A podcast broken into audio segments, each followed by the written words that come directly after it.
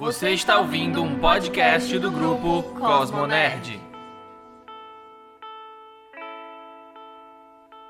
I should laugh, but I cry because your love has passed me by.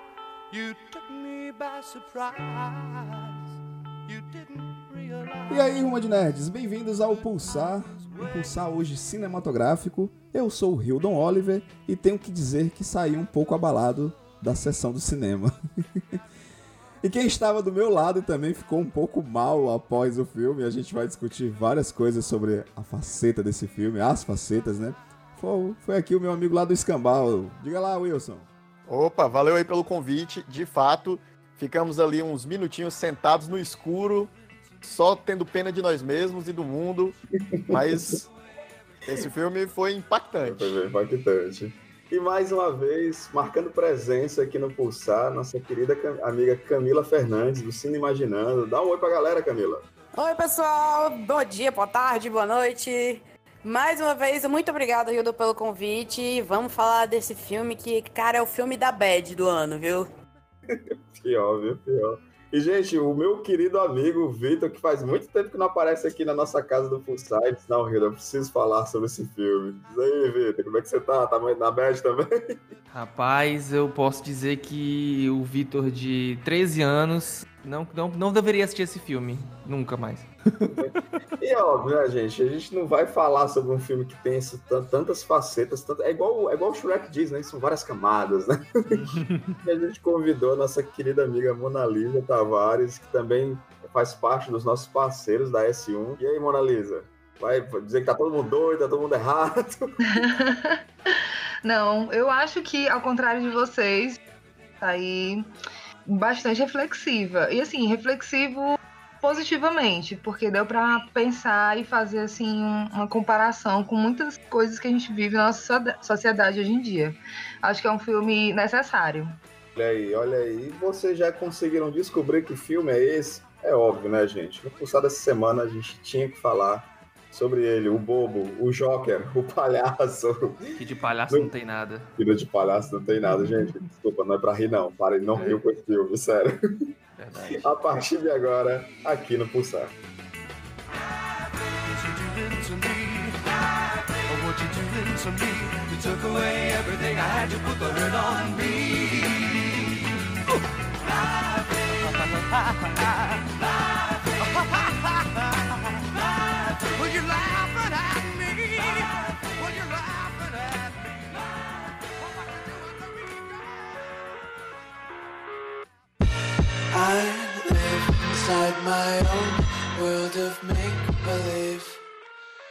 Bom, como vocês sabem, estreou semana passada, não sei o partir do momento que você está, está ouvindo né, o nosso podcast, mas estreou em 2019, em outubro de 2019, no caso, mais um filme do diretor de comédia, Todd Phillips, que agora nos apresenta um filme extremamente denso, cheio de facetas, cheio de camadas, para alguns um filme perigoso, para outros um filme necessário. Gente, é um filme que tem uma abordagem de diálogos imensas. E por isso que hoje a casa tá cheia, né?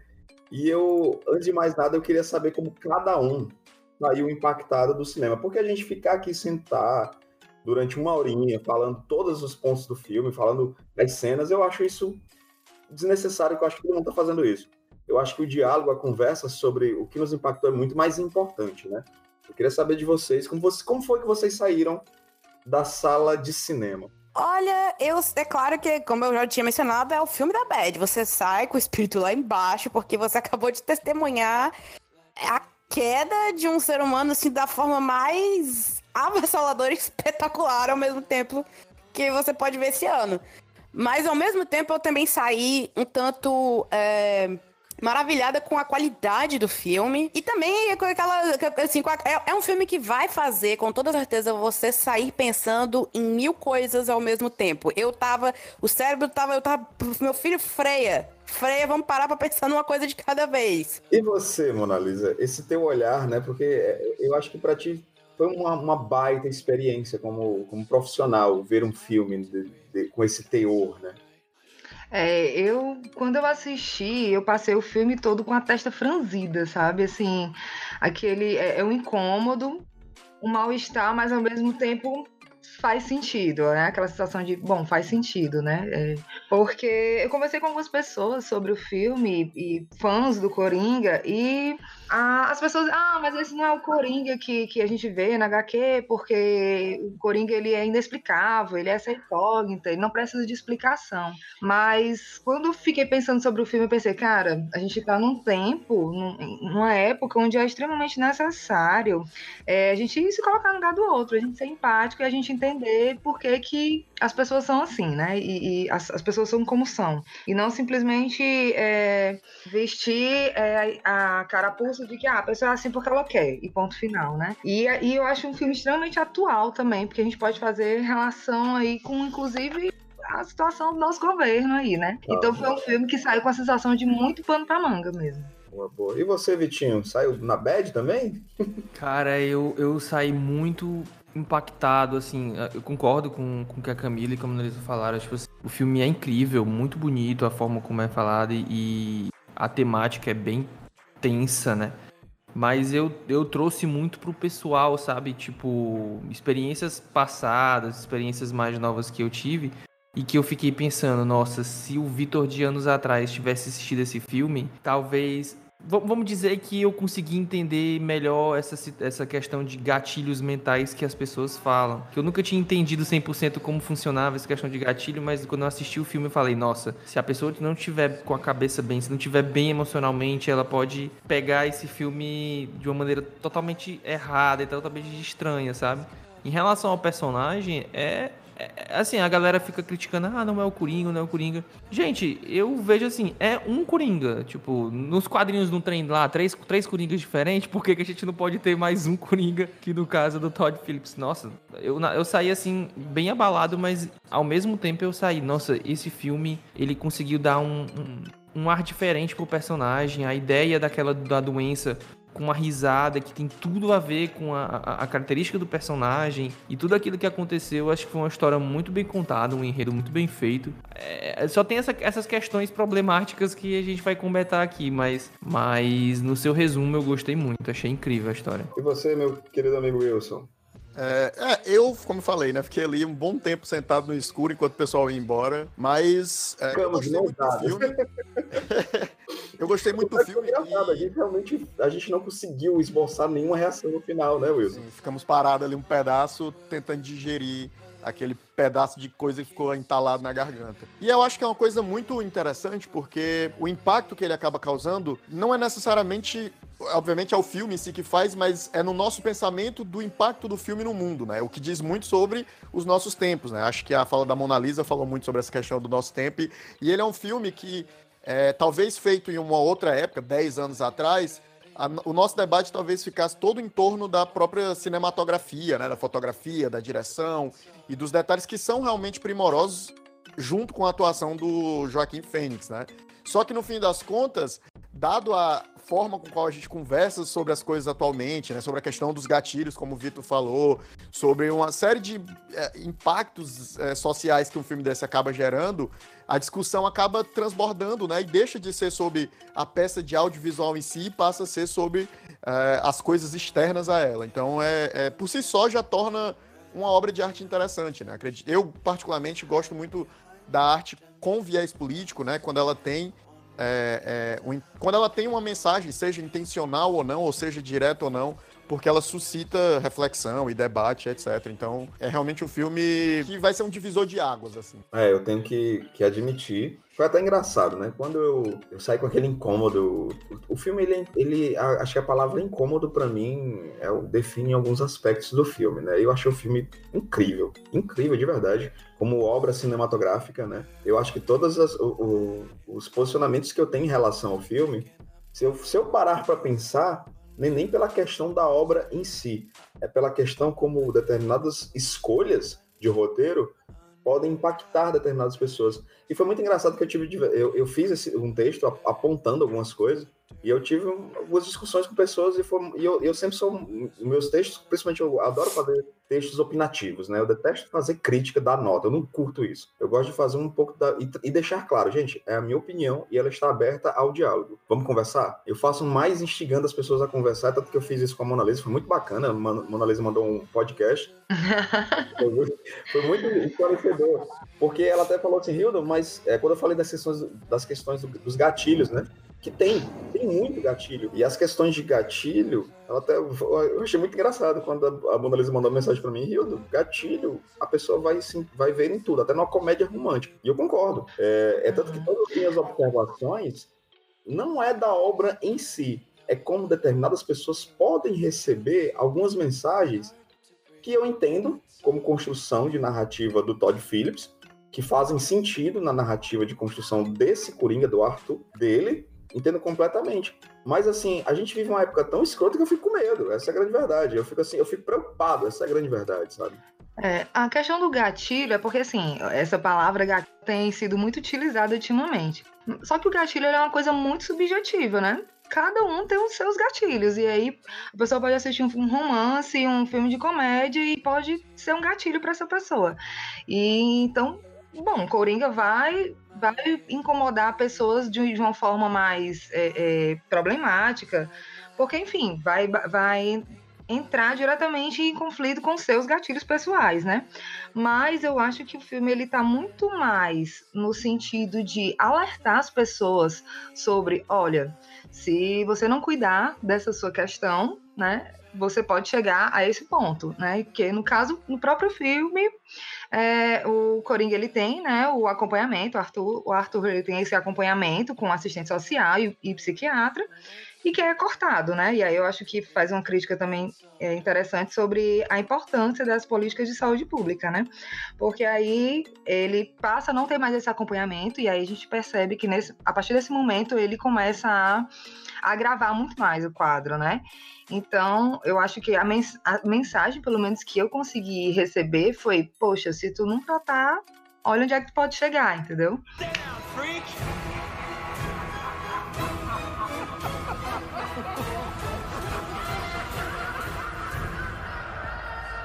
Ana, é, me, me, tira assim. Eu, às vezes eu, eu, fico pensando, será que. Eu, eu, ao meu ver, é óbvio, e eu, eu entendo a mensagem, o quanto ela é importante de como o Arthur ele vai ladeira abaixo quando a sociedade abandona ele, né? Quando ele perde todo o apoio social dos sete. Até uma das coisas que você me fala, falou muito, né? Rio, ele tomava sete medicamentos. E a gente percebe que uhum. o escalonamento do vilanesco do personagem vai justamente nesse momento em que ele para de ser tratado. Mas uhum, isso é algo que eu acredito. Para mim, ele seria esse vilão, mesmo se ele tivesse tido uma boa criação. Não, eu, assim, o meu grande problema, narrativamente, com o filme é que eu não consigo enxergá-lo como um vilão. E eu acho que aí é que mora a questão de que talvez escolher o Coringa como a casca para esse personagem tenha sido um erro. Porque o Coringa, ele tem uma bagagem, uma bagagem histórica, ele é um vilão, tanto que muitas, muitas pessoas disseram, ah, esse não é o Coringa, etc. Eu acho isso uma bobeira, né? Uma releitura do personagem. Mas qual é o problema com o personagem? Né? O problema é que o personagem é historicamente um vilão. E quando a gente está falando de vilão, o vilão, ele é um sujeito meio arquetípico, né? Tanto que o vilão é, uma, de certa forma, uma encarnação da maldade. Tanto que, por exemplo, o que é que as ficções têm feito para poder tentar melhorar os vilões? Você humaniza o vilão, ou seja, o vilão é aquele mal, e aí o que é que você faz? Você dá características mais humanas, mais próximas, mais é, que as pessoas possam se relacionar melhor com ele, e assim o personagem ganha tridimensionalidade. Só que quando você transfere isso para um cenário hiperrealista, como é o contexto do filme, eu não consigo tratar o Coringa desse filme como um vilão, da mesma forma que eu não consigo tratar, por exemplo, uma pessoa que cresce pobre e marginalizada numa favela e entra para o tráfico de drogas. Existe uma diferença, né, que é entre a pessoa cometer atos criminosos, né, ter, ter atitudes erradas, que são é, puníveis pela lei e o vilão. O vilão, ele, ele é uma coisa que vale. Tanto que uma das grandes problemáticas da nossa sociedade, por exemplo, em relação a crime e punibilidade, etc., vem porque a gente acaba tratando pessoas que cometem determinados tipos de crime como se fossem vilões. E no fim das contas, são produtos de uma sociedade que tem diversos problemas, né? E, e, e acabam se tornando o que se tornam. Então, eu acho que a palavra vilão e o personagem Coringa, eles são duas coisas muito poderosas acabam sendo atribuídas a um personagem que não é um vilão, assim, Exato. na minha leitura. Então, eu acho que isso acaba gerando essa confusão tal na hora de ler o próprio personagem em si. Eu concordo 100% com o que você acabou de falar. Na verdade, na, na, minha crítica, foi uma das coisas que eu mencionei. Mas eu acho que o principal erro, na verdade, do, dois fatores que ajudaram a piorar esse cenário que ele acabou de falar, é que, primeiro, o Coringa, quer dizer, o Arthur Fleck, além da gente acompanhar a jornada só dele ao longo do filme inteiro, você não tem nenhuma figura redimível ao redor dele. É tipo, ele é uma pessoa abandonada pela sociedade, está cercado de, de pessoas que ou se tiram vantagem dele, ou que abusam é, mentalmente ou fisicamente dele. Então, assim, ele é a vítima. É, é, esse é o grande problema. Ele, o filme vitimiza demais um dos maiores vilões da história dos quadrinhos. E o segundo problema é que ele nunca mostra o Coringa como alguém, alguém que é capaz de fazer crueldade só pelo prazer de fazer. Quando ele mata alguém nesse filme, ele mata porque ele tá é, é, é meio que vingança. São pessoas que fizeram algo com ele. ele. Ele não é do tipo que mata aleatoriamente. Ele mata com uma lógica. Então, assim, fica difícil. Fica difícil vilanizar alguém que tá apenas. que, que, que tá buscando justiça para si mesmo, já que ninguém mais vai trazer para ele. É até o que eu pontuei no, no, nesse texto opinativo que eu fiz para o Cosmonerd é que não, muitas pessoas até entenderam errado. Dizem assim, ah, você tá dizendo que tá sendo justificado. Eu disse, não não é que está sendo justificado, mas eu me preocupo porque todas as, as ações violentas do Arthur são em cima de pessoas que, de alguma forma, lembrando, é a visão dele, né? Mas de pessoas que, de alguma forma, foram violentas com ele, foram desagradáveis com ele, foram escrotas com ele, né? E é aquela que é uma coisa que me preocupa. A gente, todo mundo vai ser escroto com alguém em algum momento, sabe? Sim, e, e outra coisa. É, vocês falando sobre o personagem, uma coisa que a gente, que até a própria trama mostra pra gente, ele, cri, ele é meio que esquizofrênico também, porque ele criou, por exemplo, aquele namoro com a personagem. Quem, quem não me diz que aquela parte daquela trama, da forma como a gente vê os personagens, é a, a, forma como ele vê os personagens, que já se mostrou ser uma mente deturpada e que visualiza coisas que onde não existe, ou então visualiza coisas que, que ele queria que fosse, entendeu? Então, eh, deixa muito mais complicado a trama quando você fica pensando até onde aquilo ali é real e até onde não é, até onde é verdade ou não é. Exemplo, eu assistindo com a minha esposa, e no momento em que nós temos ali a revelação, ah, o, o, o Thomas Wayne é pai dele, e aí eu virei assim para minha esposa na mesma hora, eu falei, não, eu não, acho que não vamos seguir esse caminho, porque senão seria muito clichê, muito pai, acabaria com o filme. Tá não fizeram. Não, é, eu falei assim, Graças não. Aí, aí, na mesma hora minha esposa falou assim, calma, quem sabe não é, não é coisa da mãe dele? Eu falei assim, pior, e foi o que aconteceu. Então, assim, será que não é tudo parte da, da cabeça deturpada dele, da forma como a gente vê.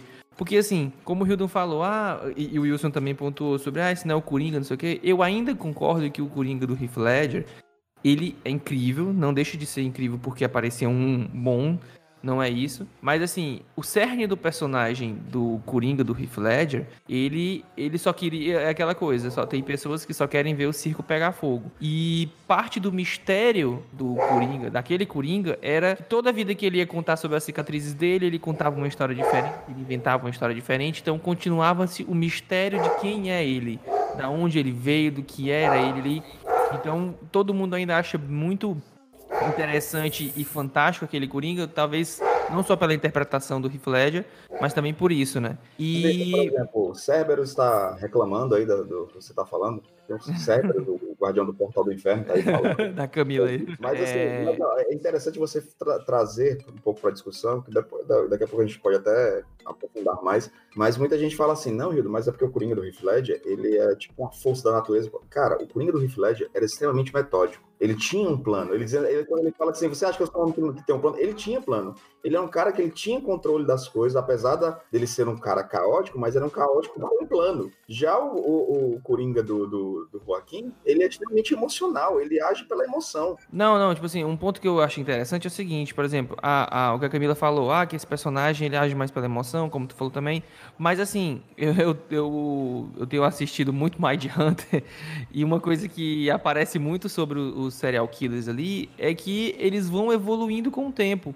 No começo eles começam um pouco desleixado, começam com uma motivação ou outra, e aos poucos pegam um prazer e tudo mais. Quem eu sabe a, a gente viu. Virando o Coringa do Heath Ledger. Isso, isso, é isso que eu ia dizer. Tipo assim, quem sabe aquela ali ele começou com uma origem emocional, mas aquele Coringa pode se tornar algo que a gente não, não, não viu ainda. Aquilo ali ele foi motivado pela emoção, mas logo, logo ele pode justamente fazer as coisas só pra ver o circo pegar fogo, entendeu? É, era isso que eu ia falar. Porque assim, a Camila falou, ah, porque ele é uma vítima. Bom, de, a princípio ele foi uma vítima e, e nós somos é, resultado das nossas experiências, né? Que a gente viveu durante a nossa ao longo da nossa vida. E aí, provavelmente, é, como o filme mostra no início, porque o filme tá falando sobre a origem dele, né? O que originou toda essa essa pessoa que o Coringa se transformou foram essas experiências que ele viveu, e aí entra a infância dele, é, né, as agressões e tudo mais, a história toda que ele viveu durante. É, é, que a mãe dele escondeu dele, a história que a mãe criou, enfim, foram muitas é, é, experiências que, obviamente, mexeram com o emocional dele e que motivaram inicialmente essa ações, né? Ele atirar nas pessoas e tudo mais. E aí, a partir daí, ele foi internado, né? É, eu não sei se vocês. Enfim, o movimento manicomial é algo completamente abominável, né? Imaginemos que naquela, naquele contexto ali de Gotham era pior ainda, né? Então, é, inclusive por conta de uma piora mesmo, um adoecimento no sentido de que é, é, muito mais adoecedor estar preso, encarcerado, do que em sociedade. Então, assim, é, aquela pessoa presa por muito tempo, tratado como louco, e sem, sem uma escuta que funcionasse, enfim, como é que, em que, que essa pessoa não ia se transformar, né? É, eu acho que o Coringa, que todo mundo conhece, né, que, que é cruel e tudo mais, ele é resultado de algo que no começo não era puramente crueldade, não era algo feito indiscriminadamente, né? E se transformou nisso. É, mas eu tenho um problema. Alguns problemas que eu tive, na verdade, que só foi que eu foi, na verdade, discutindo com a minha irmã sobre o filme. O filme aponta determinadas coisas sobre o Coringa, tipo, a gente viu o. É como se a gente tivesse visto a pólvora se acendendo e incendiando. Mas a gente não viu o começo de tudo. Porque o filme mostra que ele sim, ele esteve num sanatório. Por quê? Por quanto tempo? Mostra que é, ele foi abusado pelo, pelo namorado da mãe. Tá, mas a gente não, não, não dá pra gente sentir o impacto disso porque a gente só tá sendo contada a história. A gente não vê nada. Sim, é, em qualquer ocasião, abuso, abuso de uma criança é abominável, mas realmente, assim, ele fez a gente sentir toda a história do Arthur mostrando o, o, a, o dia a dia dele, mostrando as coisas pelas quais ele passava. E, os, e duas coisas que são, que são muito importantes para mostrar o que ele se tornou é justamente isso: a doença dele, de onde ela surgiu. O filme só conta pra gente e deixa por isso mesmo. É, a gente mostra alguém falando sobre a infância dele e a gente tem um, sei lá, uns três segundos do Arthur num sanatório. Tá, mas por quê? É, eu queria que o filme. Isso é fundamental pra, pra, pra aprofundar no porquê dele ser como ele é. Eu ainda continuo achando determinadas coisas, para mim, eu, eu, até utilizei a palavra perigosa e eu não consigo encontrar uma outra palavra, sabe? Mas, por exemplo, como essa narrativa do filme trabalha em cima, eles, eles se importam em contar essa origem do personagem, mas o tempo inteiro a gente deixa, é, bem, é deixado bem claro que é a visão dele, né? Todo mundo é escroto, porque é a visão dele. O Thomas é um escroto do caramba, né? É, para mim, aquela cena do anão é bem problemática, porque é, é, ele, ele consegue ser fraterno né, com o anão, e ele olha pro anão, beija na testa dele e diz assim: Você foi o único que me tratou bem. E permite que, que o anão vá embora. Mas, mais uma vez, é justamente essa origem que está sendo contada. Provavelmente ele vai se tornar esse coringa mais loucaço, mais maléfico mesmo no cerne da palavra, mas ele traz sim essa, essa, uma mensagem que eu acho poderosíssima, né? Quando ele fala por diversas vezes, acho que ele fala, se não me engano, umas duas vezes no filme, quer dizer. Ele fala que o pior de ter uma, uma doença mental, né? É porque as pessoas querem que a, que o, que a pessoa que tem essa problemática é, é, age como se ele fosse normal. O pior então, de ter uma enfermidade mental é que as pessoas esperam que você se não tivesse. Opa, olha, a Mona Lisa, inclusive, decorou a frase.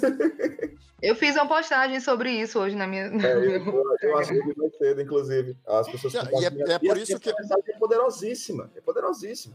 E é por isso que é problemático, para mim, o, o, o é, porque o que, o que o filme se propõe a fazer é construir um vilão. E ele mostra pra gente a construção de uma pessoa doente. É, ele, não, ele não é um vilão no final. Ele é, ele é um. Ele, é um produ, ele se torna um produto de um meio desgraçado e tem consequências terríveis.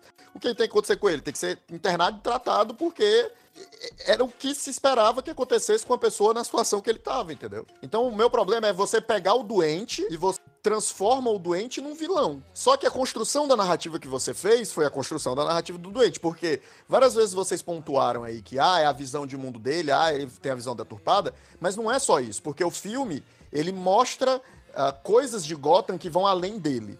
Então, não é como se ele só visse um mundo ruim. O mundo é de fato ruim. E a gente vê isso através da sujeira, através do, dos ratos, através da corrupção, através do desemprego. Pela primeira vez eu tive realmente medo de Gotham. Exatamente, através do comportamento das pessoas na cidade. Ou seja, não é só a visão dele do mundo que é ruim. Ele apenas piora uma realidade que já é por si só terrível. Então, o, o que eu acho problemático é essa construção de uma figura, dessa vilanização de uma figura doente. Não sei, acho que isso, isso por si só é um texto problemático dentro da narrativa do filme. O que eu vejo a respeito disso é porque, assim, a gente, o lance dele ser um vilão, quando a gente imagina ele só um vilão, é pronto, aquela pessoa ela não tem um passado e nada daqui, nada antes daquilo faz a gente não procura saber o que tornou aquela pessoa aquele vilão. Imaginemos vilões é, do nosso dia a dia, pessoa que você conhece que você considera ruim, enfim, né? É, aquela pessoa ali, ela não age daquela exclusivamente do nada, né? Existiram fatores que levaram ela a ter aquela personalidade, a agir daquela forma. E eu acho que o filme ele vem trazer justamente que as pessoas são produtos da sua sociedade e não só da sociedade como todo, governo e tudo mais, mas da própria é, cultura e da família. Então assim, a gente é um resultado, um somatório de várias coisas que influenciam a gente chegar aonde chegou. Mas quando você fala assim, ah, doente como um vilão, mas assim, o adoecimento dele foi um processo processo, né? É, quando ele tem aquela coisa de rir, né? Incontrolavelmente, compulsivamente, e aí ele mostra o cartãozinho dizendo que ele tem um problema neurológico, aquilo ali é. Eu achei a, a, a abordagem dessa, dessa doença dele, dele, né? No filme, eu achei incrível, porque é incômoda, né? Ele, você, vê, percebe, você percebe que ele não, ele não, ele não entende humor, né? Aquela cena do, do, do, do stand-up é claríssimo, né? E se você for observar a, contando a história dele sobre como a mãe dele lidava, uma cena que mostra a mãe dele dizendo ele precisava rir, independente de coisa que acontecesse com a vida dele. Imagina esse menino acorrentado no radiador, acho que era um radiador. E aí, esse menino, independente das coisas que ele sofreu, ele tinha que rir, né? Ela chamava ele de rap. Como é, é suprimir o sentimento de uma pessoa que, que passa por inúmeros traumas e ela tem que rir, apesar de tudo, né? É, é muito, eu achei muito interessante essa associação, porque assim, é lidado com uma doença neurológica, mas aquilo nada mais é do que reflexo de, de uma vida inteira onde a pessoa tinha que rir, independente das merdas que passasse na sua vida, né? Porque não sabe, né, administrar isso, porque não, você tem que rir, é desconfortável, só só ria, porque as coisas vão se resolver. É, você tá com vergonha, ria. Então, assim, é, um, é, um, é uma consequência de, daquilo que ele passou a vida inteira tendo que fazer para sobreviver, porque a mãe dele dizia, olha, ria, independente de qualquer coisa que você sofrer, sorria, né? Eu achei muito interessante essa, essa... Porque acabou que culminou nisso, né? Foram anos, provavelmente, onde essa mãe lidava com o sofrimento dessa criança, desse adolescente, como não, você não pode sofrer, você não pode chorar, você tem que rir, independente de qualquer coisa que você passar. Eu, eu saí bem impactado desse filme porque eu associei a, a certas situações da minha vida onde as pessoas não entendiam pelas coisas que eu estava passando. Eu acho assim, a sociedade ela não conseguiu me quebrar, sabe? Mas eu assistindo esse filme, o primeiro pensamento que veio na minha cabeça era, cara, vamos lá. E eu, eu, eu, na mesma hora lembrei desses momentos da minha vida, da minha infância, onde eu tive vários problemas em relação a isso. Eu lembrei da mesma hora assim, cara, se, a, se eu fosse o Vitor daquela época e assistisse um filme desse, eu não sei, talvez eu justificasse certas ações que eu fosse fazer porque eu vi um personagem se dando bem, assim, mas pensando de uma cabeça mais inocente, pensando de uma cabeça sem todo o desenvolvimento que eu tenho hoje, entendeu? Tipo assim, eu poderia ter ido por um caminho totalmente errado. Em vários momentos eu até já compartilhei isso com o Hilden, com os amigos. Vários momentos eu chegava em casa chorando, pedindo para me tirarem do, do, meu colégio. Minha pobre, minha família não, não entendia o que era bullying, não entendia o que era aquilo ali. E eu permanecia na, naquele dia a dia, pós dia a dia, daquele jeito, daquela pressão. E foi a primeira coisa que me veio na cabeça. Eu falei assim, cara, ele, esse filme ele, ele tá justificando para mim uma situação que se eu tivesse uma cabeça fraca, não, é, a palavra não é, não é cabeça fraca, acho que não é isso, mas é se eu estivesse numa situação onde eu não estivesse pensando bem ou então não tivesse desenvolvido melhor o meu raciocínio, se eu fosse o, aquele Vitor de anos atrás, isso poderia ter influenciado de alguma maneira eu fazer alguma besteira, entendeu? Porque realmente eu saí com um, sentimento daquele filme, tipo assim, olha, o Coringa, ele sofreu tudo que ele sofreu e no final ele foi é, é, enaltecido pelo que aconteceu, a sociedade abraçou ele de uma aquela sociedade desgraçada, aquela sociedade que estava passando por coisas se não parecidas ou então até piores do que ele viveu, abraçou ele. Vai que eu encontrasse essas pessoas que também poderiam me abraçar depois de uma besteira dessa. Sabe? Tipo, são, são situações. O gesto bem... não, é, não é um gesto de violência, né? No fim das contas, a sensação que a narrativa dá é que é um ato de revolução.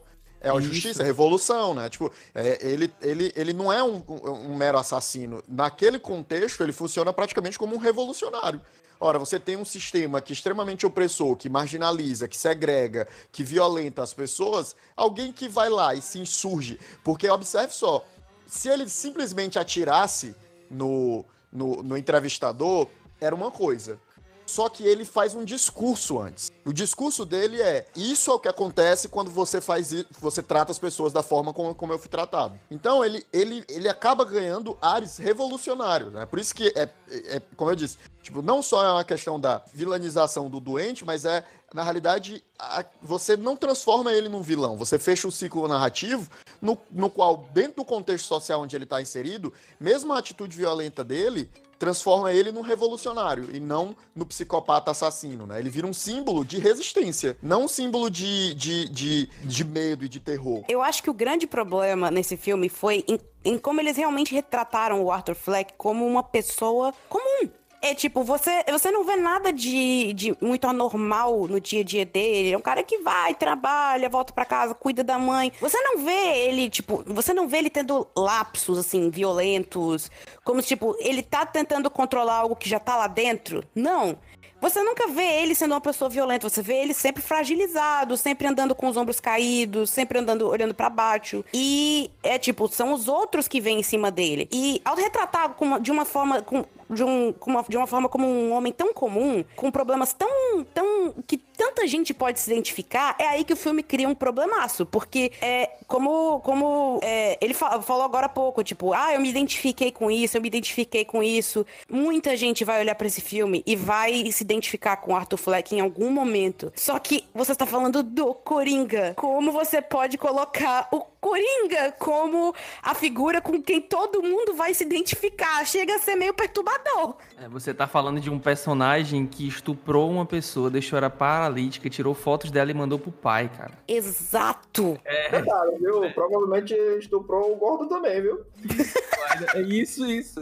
Pior que. Opa, porque ele ali é maluco, sodomizou todo mundo, aquilo é desgraçado. Tipo assim, você, você meio que realmente, como a Camila falou, você acaba humanizando uma pessoa dessa quando você vê o outro lado. Exemplo, quando você vê um crime na TV, sei lá, em alguma coisa que aconteceu, você, por você não conhecer a pessoa que fez aquilo, você, na mesma hora, você vilaniza aquele, aquele, a, aquele criminoso. Mas nesse filme a gente viu o lado do criminoso e a gente apoiou o que ele fez. Querendo ou não, algumas pessoas se identificaram e apoiaram o que ele fez dando justificativas, ah, por causa daquilo, aquilo. É isso que é um pouco perigoso, porque quando você não conhece o vilão da história, quando você só vê assim, aquele cara é mau e matou três pessoas, você fica, ah, morte a ele, tem gente que já, ah, tem que ter pena de morte, ah, tem que ter preso, não sei o quê. Mas quando você é apresentada a versão dele, corre o risco de você se identificar. É isso que é o problema desse filme. Eu acho que existe uma diferença entre apoiar e entender. Eu acho que, isso. bom, óbvio que cada um teve sua percepção do filme, né? Mas eu acho que o filme ele mostra muito mais assim. Bom, dá para entender por que, que ele se transformou nessa pessoa. Primeiro que o filme não teve um final feliz, né? O filme terminou com ele internado no manicômio, no asilo, né?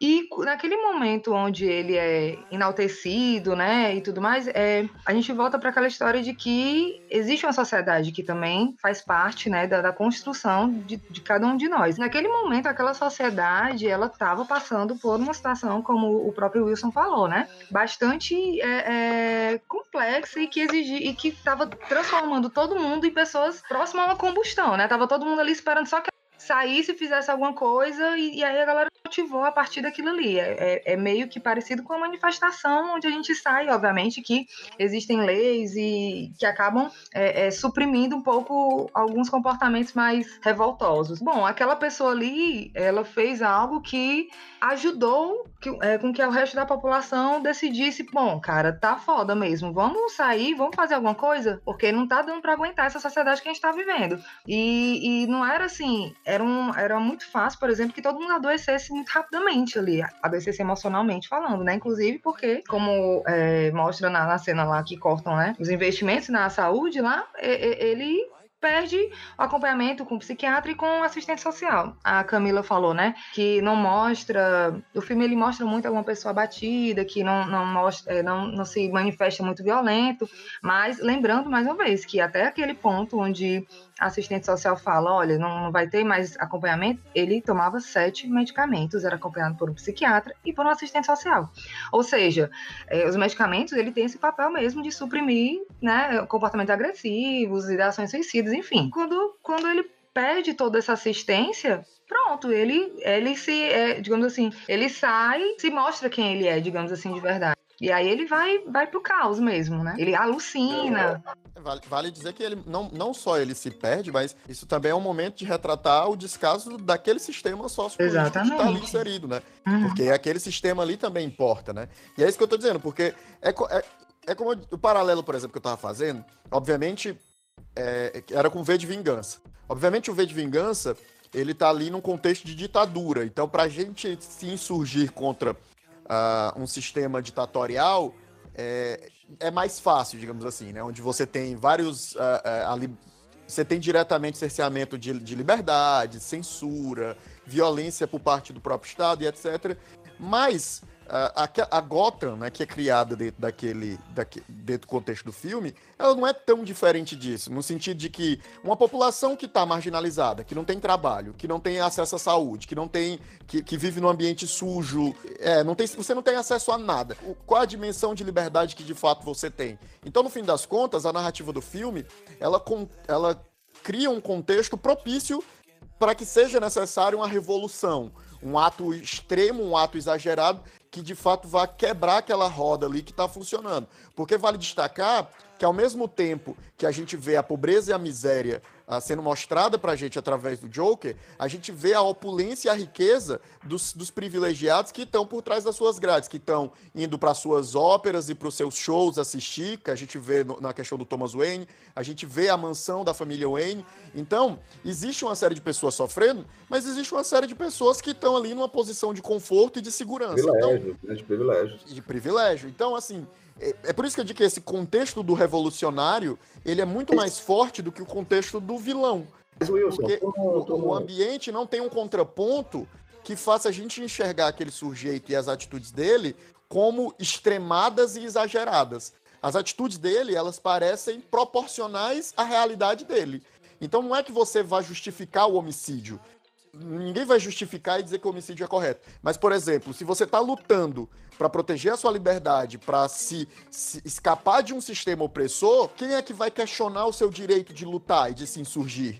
Então, é, é nesse paralelo que eu acho que, o, que, que, a narrativa meio que é. Mais uma vez, ela erra não por fazer a, o personagem da forma que foi, mas escolher o Coringa para ser esse símbolo. Como, porque, como eu disse, o personagem tem uma bagagem pregressa. Beleza, o personagem mas. tem uma história.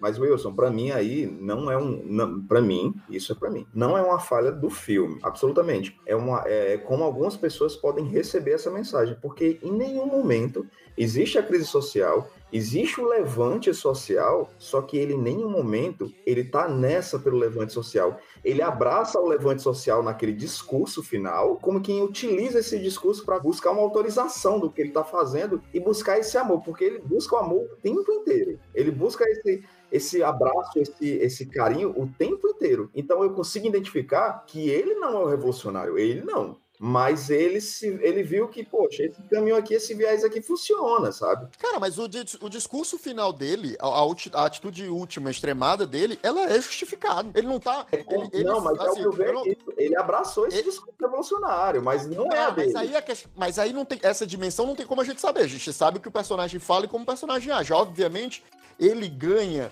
ah, estímulo ao ser idolatrado, ao ser amado. Mas, por exemplo, é, o V de Vingança foi alguém que teve o corpo dele destruído o V foi destruído por, por aquele estado, foi experimentado nele, foi sofreu, ele ficou deformado e você pode facilmente dizer assim, ah, ele não estava querendo se refazer revolução, ele estava querendo se vingar daquele estado opressor que destruiu a vida dele, o que ele era e, e de várias outras pessoas. É, o revolucionário não necessariamente ele é puro, né? Ele não tem que ser necessariamente puro. Ele muitas vezes vai ser motivado dentro do ato revolucionário por uma razão pessoal, por uma razão íntima. Você tem, por exemplo, a, é, é, é, a revolta do, do Spartacus, por exemplo, que é uma série que eu gosto e, e várias vezes é ficcionada.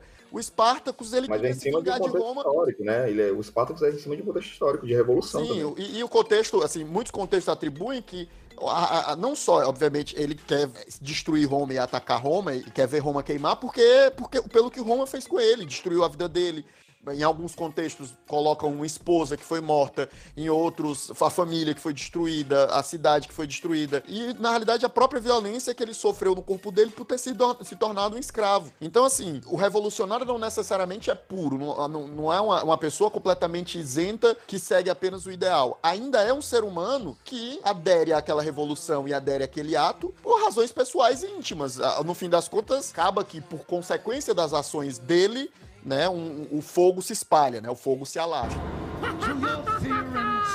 É, eu acho que a partir desse ponto, isso pelo menos é uma, é uma visão minha, eu não, eu não consegui, eu, eu acho que ele foi muito mais é, é, como é que eu posso dizer?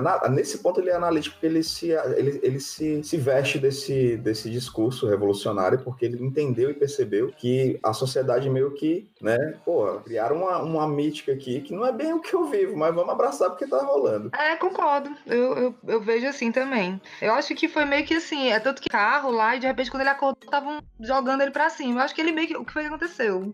Onde foi que, que de repente eu me transformei nessa pessoa idolatrada? Meio que eu acho que foi assim, assim, eu, eu tô aqui, me jogaram aqui, que ótimo, eu estou sendo exaltado. Um momento na minha vida, pelo menos, estão me vendo dessa forma. E aí, logo em seguida, ele aparece ele no manicômio. O que eu acho, o que eu acho irônico é que, tipo, no manicômio é quando você realmente vê ele feliz pela primeira vez no filme inteiro. Até o Todd Phillips falou numa entrevista recente que é ali, foi ali na, na, na, com a psiquiatra no manicômio que ele deu a única risada genuína de todo o filme. É como criminoso que ele descobre realmente quem ele é. E eu, assim, você falou mais cedo como se fosse um final feliz, mas, cara, eu, eu, foi o momento em que eu vi o Coringa mais feliz. Foi no final. Então, assim, eu fico, eu fico pensando assim, não, eu torço que não, deles quererem emendar esse Coringa com, sei lá, os filmes que eles vão fazer, o resto dos filmes da DC. Eu gosto dessa ideia de filmes isolados, estudos de personagem, eu gosto disso. Mas é tipo, eu, eu achei eu achei irônico dele estar tão feliz, sendo assim, quando ele abraçou quem ele realmente era. Exato. Uhum.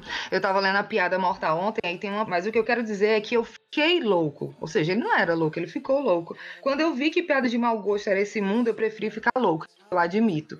Foi tipo assim, cara, não tô conseguindo viver desse jeito. Deixa eu ficar logo, logo louco de uma vez, porque assim eu consigo, pelo menos não preciso ficar me suprimindo e aí pronto, é, é, esse final eu acho que é como se fosse assim a entrada para quem é o Coringa é, é, hoje, né, entre aspas. Assim, no sentido de que assumir a minha loucura, porque é, é, é, entre aspas mais fácil de lidar com tudo isso que eu tô vivendo do que eu simplesmente sofrer pelo, pelos traumas e etc, porque meio que é um viés, a loucura é uma, é uma espécie de saída, né, pro adoecimento mesmo emocional. E falando sobre o personagem em si, a gente tem vários, assim, a DC ela é conhecida pelo seu multiverso, por, por, várias, várias versões de personagens, e uma delas é o próprio Coringa, é a própria Martha Wayne, que fica louca com a morte do Bruce no ponto de ignição. Enfim, a gente tem vários Coringas que foram apresentados pra gente. É, até tá uma confusão atual, né, que tem três, possivelmente três Coringas, enfim. Mas eu vejo o seguinte, eu tento visualizar como esse, essa, essa ideia desse como mais um Coringa, com um Coringa de outro universo, não, não o mesmo Coringa que a gente já conhece. Exemplo,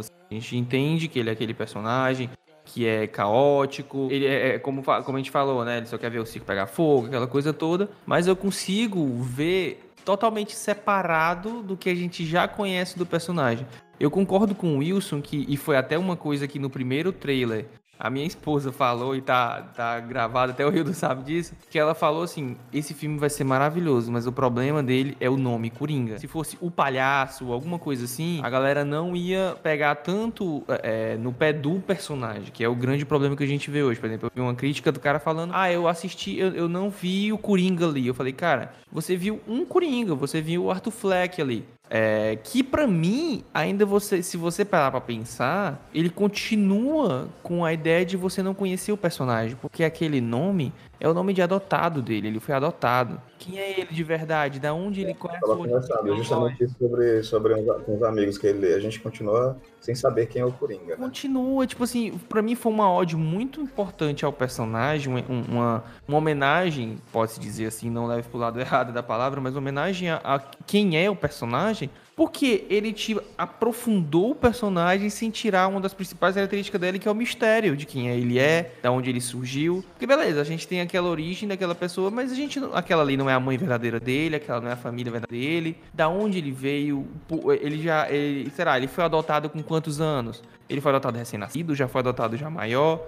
Pode ser que aconteceu alguma coisa antes da adoção, enfim, ainda fica um mistério. Não, inclusive ele nem lembra da infância. Sim, o trauma foi tão pesado para ele que ele não lembrava mais de nada, entendeu? Então, assim, eu, como eu falei, assim, eu, eu compreendo o personagem, não, não concordo com as coisas que ele falou, porque é, é, é, tipo assim, uma, uma, pessoa pode passar pelas mesmas coisas que ele passou e não e não se quebrar como ele se quebrou, entendeu? Tipo...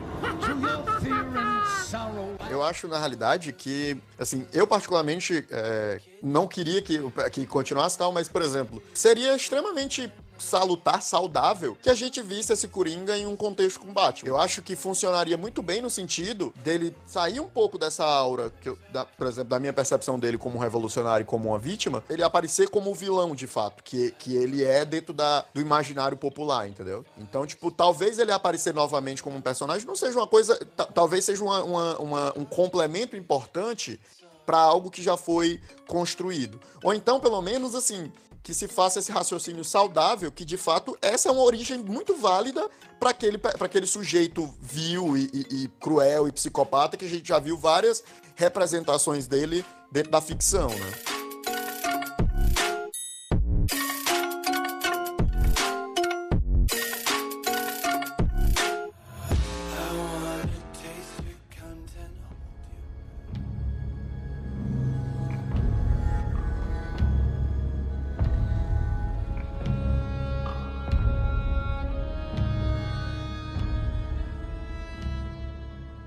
Acho que a partir desse momento do nosso papo, a gente vai partir para uma segunda etapa. Mais uma vez, gente, todo mundo que está aqui nesse bate-papo gostou muito do filme. Eu realmente eu gostei bastante. É um filme que eu achei incrível, em alguns momentos perturbador, em alguns momentos incômodo, mas eu acho que tem determinadas coisas que para mim, né, eu, eu não sei se foi uma escolha muito acertada, e isso eu já estou falando até pensando em narrativas futuras. Eu vou começar aqui o nosso debate, não sei se vocês concordam comigo, mas, por exemplo, eu. E, gente, vai ter spoiler, certo? Vai ter spoiler. Acho que a gente já está dando alguns spoilers no decorrer desculpa. mas, por exemplo, eu vou trazer dois pontos para mim que são bem problemáticos no filme. O principal deles, a morte dos pais do Bruce. A presença do Bruce no filme também eu acho um pouco problemático, porque ele é um todo tempo uma criança infeliz.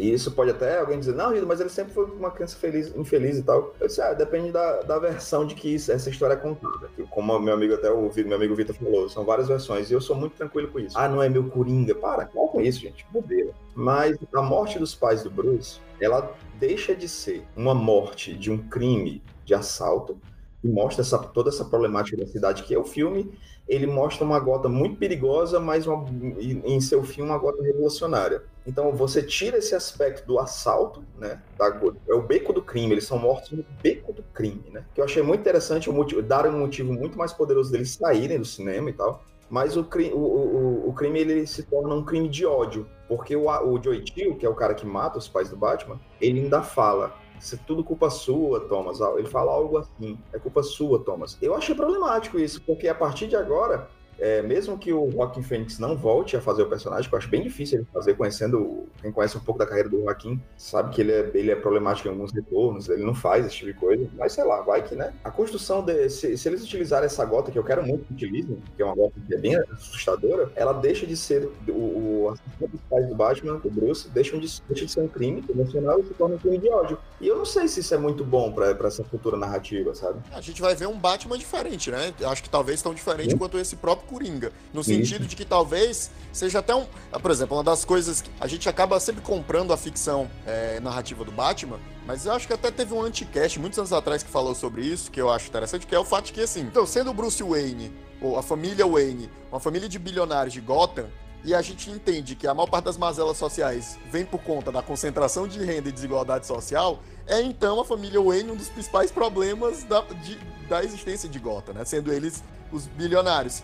E, e, isso é interessante porque, por exemplo, a gente pode fazer um Batman e isso faça parte da reflexão do personagem, entendeu? E a gente simplesmente uh, não aceite só um vigilante milionário que sai de noite para bater em bandido né, que, que muitas vezes é o que o personagem acaba se tornando. É, eu crio a desigualdade social na cidade, eu vou lá e eu meto a peia na desigualdade social, que é para poder mostrar que eu, que eu sou foda. Então, tipo, eu acho que é uma oportunidade, às vezes, da gente ver uh, uh, um Batman mais, rea mais realista ainda do que, por exemplo, o do Nolan se propôs a ser, no sentido de que uh, ele vai ter que enfrentar e confrontar as mazelas que são criadas dentro de um contexto social de uma maneira muito mais direta, né? Levando em consideração que a família dele, de certa forma, foi vítima disso. Isso é, isso é o que dá quando, se chama um comunista para falar no, no podcast.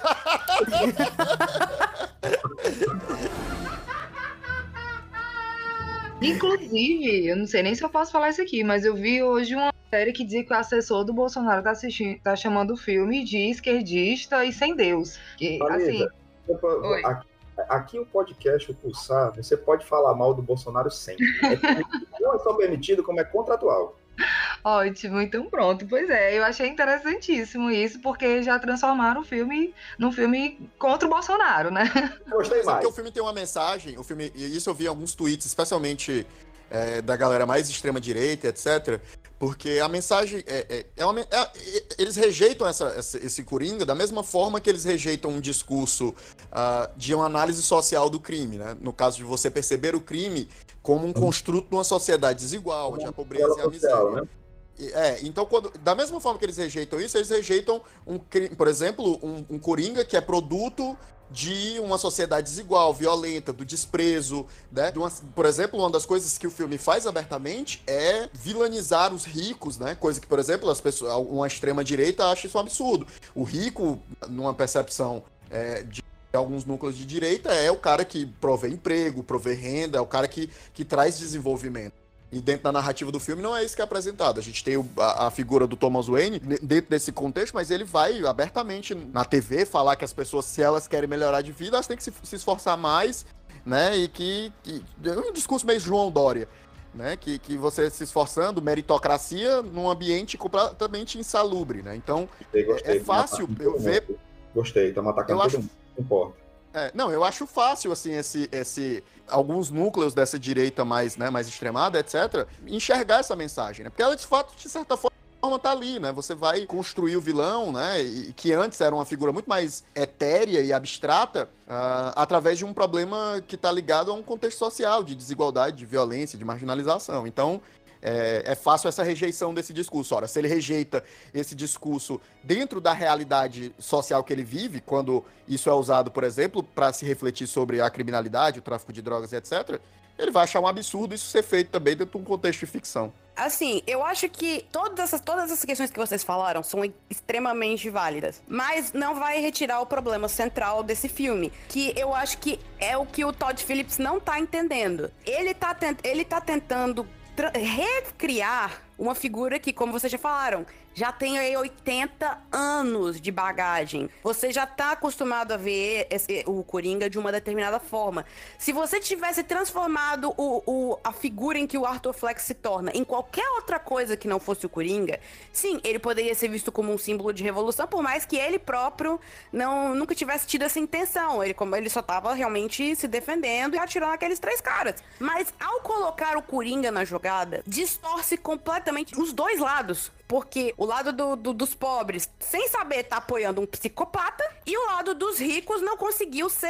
É, não, é, acabou criando esse monstro. Então você não tem é, nada ao redor do Arthur Fleck que se redima por isso ele acaba se tornando o herói. Por isso ele acaba sendo. Pô, teve um momento ali no final, ali, que depois da batida, que ele é colocado em cima do carro como se fosse uma cruz. Gente, é, é o fato de ser o Coringa que acaba com a ideia desse filme. E é isso que, que o Todd Phillips devia ter entendido. O personagem, a natureza dele é deturpada é cruel. O Arthur Fleck não é. No final, ele realmente você vê o Coringa ali. Você vê ali no final na, no hospital, ele no manicômio, você realmente vê o Joaquin Phoenix como Coringa. Mas até lá, não. A gente simpatizou com o cara o filme inteiro. Como assim, gente? É tipo, você criou uma. Você transformou o Coringa num, num, num, num herói. Esse vai sempre ser o problema. Só ser o Coringa. Esse é outro ponto que eu queria conversar com vocês para saber o que vocês acharam dessa cena em específica que para mim, para mim cinematograficamente eu achei muito bonita, mas a divindade Coringa, né, quando eles eles retiram ele do carro após a batida, colocam ele em cima do capô, tem lá o, a, o seu culto, né, os vários vários palhaços ao redor e ele se percebe amado pelo culto a ele, né? E ele de repente ele começa a subir devagarinho no capô do carro e ele faz a sua dança como quem como quem invoca essa divindade. Vocês acharam isso Eu queria saber de vocês, porque eu achei, sabe? Eu vejo essa, essa, essa parte, principalmente, como a história do gatilho, porque assim, eu não. Vocês, vocês se sentiram motivados a fazer coisas parecidas com a que ele fez? Não. Porque provavelmente os gatilhos de vocês são outros, né? Quando eu falo do gatilho, é mais no sentido de achando justificar, de se ler torno de algo que está sendo exposto ali no filme, então você acha que por causa. porque ele foi bem sucedido, você também vai ser. Mas assim, levando em consideração que quando a gente fala ah, é, é, problemático, né? É porque é muito subjetivo isso, sabe, gente? A, a gente sendo algo mais perigoso, porque enfim é violência, mas é, um filme de comédia, um filme de romance, ele pode fazer pessoas quererem se suicidar, pode, enfim, e, e e outras tantas coisas, né? O que eu quero dizer com isso é assim, é um filme que, quando exalta uma pessoa que está ali é, tendo atos violentos, você fica preocupado com qual é o impacto disso, que, como pode motivar outras pessoas. Mas eu não sei se foi para o Rio ou com outra pessoa que estava conversando, que uma pessoa que precisa de alguma coisa para legitimar os seus atos, ela vai pegar qualquer coisa que ela vê na frente dela para legitimar o que ela quiser fazer, não é? Porque esse filme especificamente trouxe essa mensagem. Se a pessoa já tem uma predisposição para cometer atos cruéis e violentos, ela assistindo qualquer coisa, um videogame, jogando videogame, vendo um quadrinho, ela vai se sentir motivada a fazer isso, né? Eu acho que isso é muito mais da motivação da pessoa. Eu posso levantar um ponto aqui nesse sentido, tá, aproveitando essa tua fala. Eu vou tentar fazer um paralelo. Eu, obviamente, eu sei que a minha comparação ela, ela tem seus problemas, mas eu queria justamente só para refletir, é, refletir. Até porque foi uma reflexão que eu precisei fazer como escritor. Eu sou escritor, né? Se as pessoas ouvem o Cosmos, sabe, eu sou. Então isso foi algo que me, me, me fez refletir sobre o ato de se contar a história histórias e de criar personagens. Recentemente, a gente teve uma série de queimadas no Brasil. A, o discurso público foi que o Bolsonaro era um responsável direto por aumento dessas queimadas e desmatamento no, no, Brasil, por conta de que a postura dele em relação ao meio ambiente, o discurso dele, legitimava pessoas que já estavam ali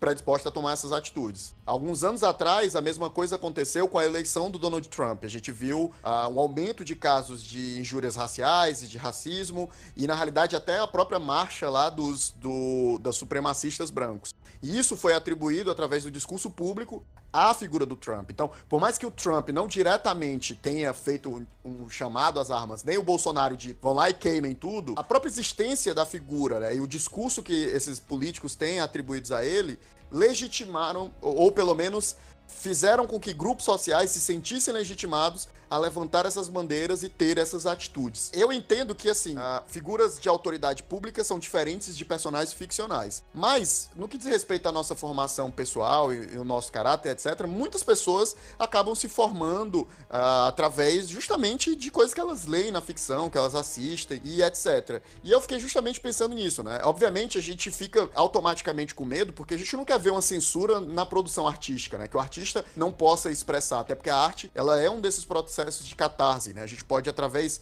do espaço seguro, né, da não realidade, o espaço seguro que a ficção propicia, criar coisas que a gente não quer ver necessariamente acontecendo no mundo, né? Talvez até para que esses demônios sejam expurgados no ambiente de ficção e nunca ganhem voz dentro da realidade. O problema é que da mesma forma que eu acho que uma figura pública como um Bolsonaro da vida ou um Trump da vida, eles estimulam ou legitimam comportamentos em pessoas, figuras ficcionais podem acabar exercendo esse mesmo papel. E eu justamente me levou a pensar, né, no meu lugar como alguém que conta história, em cuidados que eu posso e talvez deva ter é, ao né, evocar certa, certas mensagens e ao criar certas figuras. E, e, e para mim foi muito assustador, né, perceber que de fato a arte ela tem direto é, a arte tem direta influência na formação da, do pensamento e do comportamento das pessoas. Da mesma forma por exemplo que as pessoas se espelham em políticos e etc. Então por que que a gente aceita mais facilmente quando é um discurso por exemplo que um Bolsonaro influencia queimadas e um Trump influencia racismo mas a gente não consegue por exemplo entender que uma figura como a, a construção narrativa de um Joker como esse pode influenciar atos violentos em pessoas né? O que que o que é que separa essa nossa percepção do mundo, assim? Eu, eu vejo a diferença nesse exemplo que tu deu, porque no caso são os presidentes, né? E aí é, não é só uma questão de legitimar. Eu, eu penso que essas pessoas que foram lá e, e queimaram, e as pessoas que usam armas e tal, e, e, se viram, entre aspas, legitimada isso, foi mais no sentido de que, bom, eu já tenho vontade de usar, eu já tinha vontade de fazer isso, eu queria fazer isso, e agora eu não vou ser punido por isso. Eu não vou ser punido, é, eu não vou, não vou ter que pagar uma multa porque antes existia isso com a, com a, proibição né, desse tipo de ato, e aí então eu posso fazer sem ser punido, no sentido de existir uma multa. Não é uma, eu, eu, penso que uma pessoa que nunca pensou em andar com arma, ou que não aprova, ou que não acha que é, é algo positivo ter porte ou posse de arma, ou uma pessoa que não tem interesse nenhum em fazer queimada, ela ia se sentir motivada a fazer isso só porque isso é legitimado ou apoiado pelo presidente, entendeu? Eu vejo mais por uma perspectiva de já existe aquele sentimento, aquela vontade ali dentro de mim, e aí é, eu não vou mais ser punido, no caso, né, nesse caso que você deu. A história do filme é que, bom, ele vai continuar sendo punido, não é à toa que o próprio personagem ele teve, né, a sua punição. Apesar de ele estar lá feliz na loucura dele, mas ele sofreu as consequências desse ato, inclusive aceitando a identidade louca dele, né? E, e vivendo a partir disso. What's so funny? Just freak. a pessoa achar que não vai ser punida não necessariamente se traduz em realidade. Porque, por exemplo, em nenhum momento o Trump sancionou uma lei que permite você ser racista, da mesma forma que o, a, o Código Florestal e as leis de desmatamento é, não foram modificadas. Não é à toa que, por exemplo, o índice veio 80% a maior e o Bolsonaro, que de alguma forma mascarar que isso não aconteceu. Então significa que o ato em si ainda é legal, não houve uma legalização do ato. A pessoa, teoricamente, ainda deveria responder pelo, pela atitude dela, entendeu? Então, é, é como eu tô dizendo, é uma questão muito mais de mentalidade, porque a, não houve uma mudança de fato na lei, no status quo social não foi transformado. Foi transformado foi o sentimento é, em relação à coisa, né? As sensações, a percepção é que, que muda. Mas assim, tirando, gente... tirando esses dois momentos assim que eu acabei trazendo aqui para nossa discussão, quero saber de ti, Vitor, se, se, teve algo que você disse assim que te incomodou na narrativa ou você, ou você conseguiu ter esse entendimento também? O que me incomodou, na verdade, foram pessoas rindo na sessão de cinema em Ai, certos momentos. Porque eu ficava, gente, não. Gente, não é pra rir disso. Por que, que vocês estão rindo disso? E eu ficava. A, a pessoa que riu desse, desses, desses momentos, eu acho que ela não conseguiu absorver o que eu estou absorvendo nesse momento, sei lá. Ou então tá vendo a narrativa de uma forma muito superficial e não tá entendendo a outra camada do filme. Em nenhum momento tô chamando essas pessoas de burro e nada disso. Até porque eu fui para uma sessão de Mother, né, do Mãe, e assim que acabou o filme eu vi um cara dizendo assim, ah, pior filme da minha vida. Eu falei, é, acho que você não conseguiu entender o que o, o, que o cara quis passar na ideia. Beleza, cada um tem suas, suas ideias. Por exemplo, o Wilson, ele conseguiu, eu também vi da maneira que o Wilson falou, essa crítica política, mais socioeconômico e tudo mais. Mas, ao mesmo tempo, eu trouxe pro meu pessoal, por, por situações que eu passei no, na, no passado, em que se eu não tivesse agido, entre aspas, né? Porque esse conceito de bem ou mal fica complicado de entender, mas se eu tivesse, se eu não tivesse seguido pelo lado correto da sociedade, eu poderia ter feito sim uma besteira na, na minha vida mais nova, porque as situações que aconteceram foram situações pesadas e foram situações que foram mexendo comigo e até hoje interferem na minha vida social e na minha vida pessoal, entendeu? Então, assim, o filme ele teve uma outra perspectiva para mim no momento que ele me tocou como pessoa, como eu, eu vivi, beleza, não vivi nada parecido com o que o Arthur Fleck viveu ali, mas eu vivi em, sua, em, em, em suas perspectivas, em seu. Eu tava e era um ódio. Não, mas era assim, gente, entenda. Era um ódio motivado por todo o bullying que eu vivia e por tudo mais, mas era, tipo assim, não passei daí. Eu não passei do pensamento, eu não passei do, do da raiva, do, do, quando você tá com ódio mortal de uma situação de você querer acabar com aquilo ali. E eu não passei desse ponto. Mas eu fico imaginando pessoas que podem viver algo parecido com o que eu vivi e conseguem passar desse ponto, entendeu? E passam desse ponto e fazem alguma coisa errada, fazem alguma coisa que possa ferir outras pessoas, entendeu? Então, o filme para mim, ele teve essa pegada muito mais pessoal por causa disso. Eu consegui ver a parada socioeconômica, eu vi uma Gotham realmente, literalmente suja, uma Gotham que realmente eu concordo com, com o Hildon, é uma Gotham que dá medo, não é uma Gotham que a gente viu nos filmes do Tim Burton, não é uma Gotham que a gente viu em Dark Knight Rises, é, é, é uma Gotham realmente decadente, é uma Gotham realmente complicada e que Alguns alimentaram a ideia que o Thomas Wayne era o cara que ia trazer, e outros filmes e outros quadrinhos alimentavam a ideia que Thomas Wayne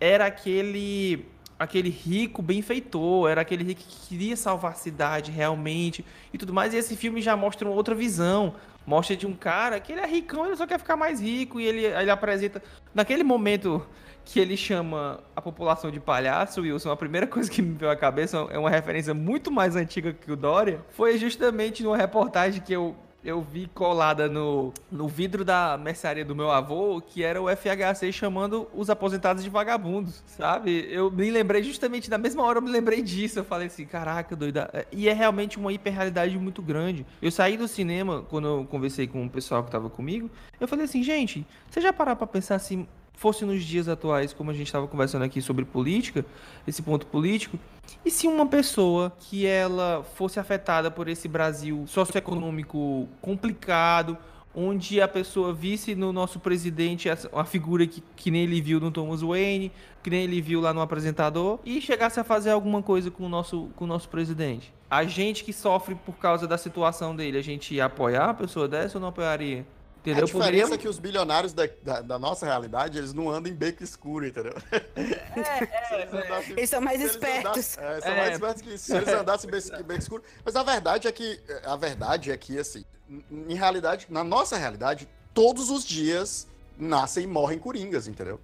Sujeitos e que são empurrados a... por limite e têm atitudes, são todos os dias. Não necessariamente De... se tornam. Eu eu volto a falar, o grande problema é só esse. É só fazer do protagonista ser o maior vilão dos quadrinhos. Aí você está facilmente é, transformando qualquer pessoa que, como ele falou agora de, de ah, cheguei em casa e eu vou ah, dá vontade de matar esses filhos da mãe, tudo. Quem nunca pensou de forma extrema, mas só para botar a raiva para fora? Todo mundo já se sentiu injustiçado uma vez na vida, pelo menos. E por você estar acompanhando a história história apenas do Arthur é que torna a situação problemática, porque a gente não vê o outro lado, a gente não vê. A, a gente pode olhar a perspectiva do, do, do, Thomas Wayne dele ser apenas realmente um babaca. É, a, a, tem gente que falou assim: ah, eu vejo o Bruce foi uma, era uma criança infeliz. Ele só apareceu em uma cena no filme, se eu não me engano. E só porque ele não sorria, não significa para mim que ele tava infeliz. Ele poderia ser uma pessoa feliz, mas eu estou vendo apenas o lado do Arthur. E assim, por a gente só tá vendo o lado dele, a gente vê os sofrimentos que ele passa e a gente naturalmente compadecer do sofrimento dele, a gente tá se ligando a uma pessoa com a qual a gente não era pra estar tá se ligando. É tipo, você pode. Você pode se. Eu, eu até no meu vídeo eu, eu fiz uma comparação com outros vilões de quadrinhos, tipo o Killmonger ou Thanos. Você pode é, humanizar o personagem, você pode simpatizar com ele, você pode até simpatizar com a causa, Mas quando chega a hora, você não vai dar, você não vai justificar os métodos dele, você não vai apoiar o método. É esse, esse é o ponto em que o Coringa atravessou a linha. Tipo, você não vê o que ele faz como atos de um vilão. Você vê ato, como ato, quase atos de justiça dele próprio. Ele buscando justiça por ele mesmo. Esse tá o erro do filme. Mas, gente, o que é um vilão? O que é um vilão? Assim, qual é a definição de vilão? É alguém que comete e que é cruel sem nenhum é, é, pressuposto? Sem, como é que vocês definirem um vilão? Assim, é, é, eu lembro de um filme que o Hildo vai dizer aqui que eu estou errado, mas um filme não muito bom, chamado O Quinto Elemento. Clássico! Que tem um personagem chamado O Mal. Ele é um, ele é um planeta que ele é só simplesmente mal. Eu falo assim, gente, Puta que pariu, que, que, que, vilão horrível, sabe? Tipo assim. Cara, é porque você é nunca leu o Lalamu escrevendo Lanterna Verde, onde ele cria o melhor Lanterna Verde de todos, que é o Mogo, e é um planeta. E aí? Mas é um planeta que é simplesmente só o mal. Ele, é, ele existe, ele é o mal. Mas o que eu tô falando é o seguinte: é, a gente já passou de várias definições de, de vilões que eles só são mal, porque, enfim, são maus e não precisa mais dizer mais nada. E agora a gente tá passando por um momento onde as pessoas não estão mais querendo ver, a ver isso. Ah, ele é mal, mas ele é mal por quê? Por que, que ele é mal? O que, que aconteceu com ele pra ele ser mal? E no momento que a gente te apresenta um filme de vilão que ele é, é, mostra o porquê que o que é a maldade, o que é que ele vê como maldade, por que, que ele se tornou mal daquele jeito, você quer ver ele como um herói. Porque as pessoas elas estão acostumadas a ver protagonistas heróis todo protagonista de filme é sempre aquele protagonista que tem uma moral a ser elevada. É um, um protagonista que você quer se espelhar no que está acontecendo com ele, alguma coisa assim. As pessoas não conseguem ainda, é, é, até porque muitos anos de filmes onde os protagonistas que são os bonzinhos, no momento que você é apresentado um filme onde o protagonista ele não é um bonzinho, ele é totalmente ao contrário. Exemplo, sei lá, é, é, Laranja Mecânica, por exemplo. Todos os protagonistas ali são malvados. E, tipo assim, ele te apresenta o lado deles. E você, querendo ou não, por você estar tá vendo o lado deles e ele está te apresentando o lado deles, você fica meio confuso. Acho que você quer, você quer entender o lado deles e você quer seguir a, a, a ideia deles. E, peraí, tá, eles estão me apresentando. Faz sentido. O que ele está me mostrando faz sentido. Então o que a Mona Lisa falou é verdade, tipo assim, que é o vilão? Sei lá, o vilão é o quê? Só faz maldade, acabou-se? E aí, sabe, tipo... É, conceitualmente, o personagem dos vilões, eles eram a maldade, né? Quando você tinha um paralelo entre o herói e o vilão, o herói era o detentor dos valores morais e da retidão e da bondade, e o vilão é, é, era a figura da maldade. Ele não precisava necessariamente ter uma razão para ser mal, mal, né? E o que a gente tem evoluído como narrativa é de que isso não satisfaz mais as pessoas no que diz respeito. Acho que a gente entende que o mundo é muito mais complexo do que preto e branco. E os caminhos é tanto o, o herói ganhar mais tom de cinza no sentido de ter medos, vícios, fraquezas, é, e o herói ganhar é, humanidade, né? No caso de que a, é, você não necessariamente concorda, mas você entende os motivos pelo qual ele é o que ele é e, e, e compreender um pouco mais do, do, porquê que ele se tornou o que ele se tornou. O que a questão é que narrativamente, e eu acho que é isso que dá um nó na nossa cabeça em relação ao filme, e a escolha do Coringa para mim é justamente a problemática aí, é que eu acho que para assistir esse filme de uma maneira mais apropriada, você tem que esquecer que o Coringa é um vilão. A verdade é essa. Você tem que aceitar e abraçar a construção narrativa daquele personagem que a gente está vendo ali na tela. Porque no momento que você joga. É muita bagagem para esquecer. É claro, não, eu acho justo as pessoas que não esqueçam, mas assim. Mas é aquela coisa, ele vai se tornar, ele vai se tornar esse Coringa, que é esse Coringa vilanesco, é o Coringa que a gente entende como esse vilão que não que não vai que na, não, com certeza não dispensaria a vida do anão né, no futuro. A gente tem que entender isso. É mas, porque, não, mas vai se tornar, mas tu tá entendendo como atrapalha? Você atrapalha na leitura do personagem, você prevê o futuro dele, né? Essa questão da. Não, é, é, é, aquela coisa, lógico. Gente, ali é, é, é, E lembrando que eu tenho todos as minhas preocupações com, as, com as, a narrativa imposta pelo Todd Phillips no roteiro. Tenho, tenho sim. E eu continuo ainda tendo um pouco de receio com algumas coisas. Mas eu entendo isso como algo de origem, onde toda a problemática do abandono social, a problemática da doença mental, ela é muito bem trabalhada e dizer assim, vem, gente, olha como é perigoso. Tá Futuramente vocês vão criar esse monstro que o Batman vai perseguir durante anos e anos, quem sabe que não seja justamente por esse abandono social, por esse abandono da doença mental, mais uma vez, continuo achando bem perigoso determinados aspectos, mas eu consigo ter esse entendimento também sabe? Por exemplo, eu vi muitas pessoas dizendo assim, gente, ah, eu, eu, eu, eu entendo Thanos, eu entendo o Killmonger. Eu disse, não, não para, para com isso, gente.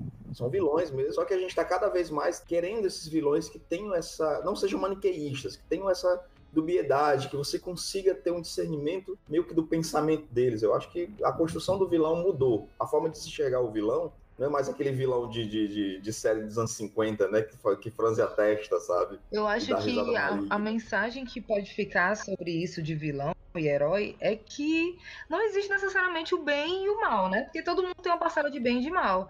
A complexidade do ser, né? Do personagem, porque acaba caindo na mesma problemática do, do erro dos filmes de finais felizes, né? Porque as pessoas se apegam ao conto de fadas, aos finais felizes, que tudo é mara... tudo tem que terminar lindo e maravilhoso e feliz, ao mesmo tempo que se apega chegar a um ser que é 100% só mal, ou a um ser que é 100% só bem, como o herói e o vilão, é, é, é, muito fictício, né? E aí eu acho que com a evolução das pessoas, da sociedade de modo geral, a complexidade se torna cada vez mais necessária. Você complexizar, não sei nem se essa palavra existe, o personagem. What's so funny, freak? Eu também vejo do seguinte, eu vejo que, agora partindo mais pro lance de a, a eterna batalha Marvel e DC né, nos cinemas, né? Tipo, eu vejo que a DC, ela tá seguindo por esse caminho agora, que ela se entendeu, pelo menos eu, eu vejo a partir do, desde do, do, começando no filme da Mulher Maravilha e tal, ela começou a se entender dentro do cinema, ela falou assim, cara, não, acho que eu não preciso ser igual a minha concorrente, não preciso fazer um, um, um um universo compartilhado, não preciso disso. Eu posso ser o que eu sou de melhor, por exemplo, as histórias, as histórias fechadas, os arcos fechados da DC são incríveis, sabe? Tipo, eu voltei, eu voltei a, a ler recentemente quadrinhos e eu me vejo lendo quase 100% DC. Eu não, não, me sinto à vontade de, de procurar um, um, quadrinho da Marvel, não sei porquê. Eu tenho lido alguns quadrinhos, voltei a ler alguns mensais, mas o meu foco é histórias fechadas e assim, a DC ela tem um forte nisso, ela tem forte em histórias fechadas. Então, desde o momento, antes eu ia pro cinema é, com aquele pensamento, ah, vão cagar meu personagem, coisa que era, é, realmente eu vinha com esse pensamento, eu dizia, puta merda, não é assim, o personagem é desse jeito. Hoje eu já vou pro cinema assistir assim, eu vou ver uma versão do meu personagem. Ou seja, eu não tô criticando que ah, esse não é o Coringa. Gente, esse é um Coringa. Essa é uma visão do Coringa. É uma visão mais realista, é uma visão é, nos anos 80, é uma visão daquela, daquela maneira onde ela, ele tem uma participação na origem do Batman. Massa. Do mesmo jeito que na, na, na piada mortal eu vi uma origem dele. Do mesmo jeito que na, na, no ponto de ignição nós temos uma mulher se tornando Coringa. Enfim, são várias versões de um personagem. Eu acho que isso é interessante. E eu só digo uma coisa pra você, meu amigo Vitor. Se você não gosta de ler Marvel e tal, leia o Cavaleiro da Lua, porque ele não é o Batman e eu vou provar.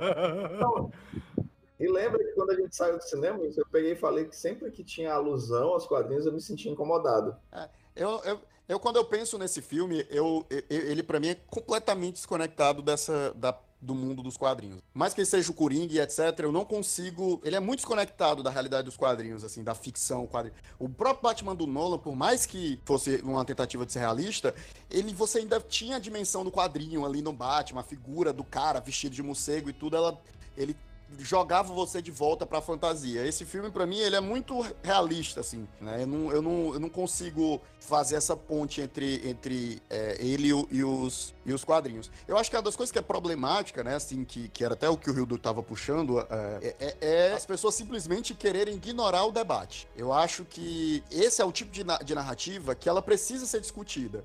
Ela precisa que a gente faça reflexões e, e, e, traga pensamentos em relação a ela. Eu vi muitas. Eu vi na internet uma dualidade que era assim: ah, esse filme é preocupante, é problemático, não, não sei.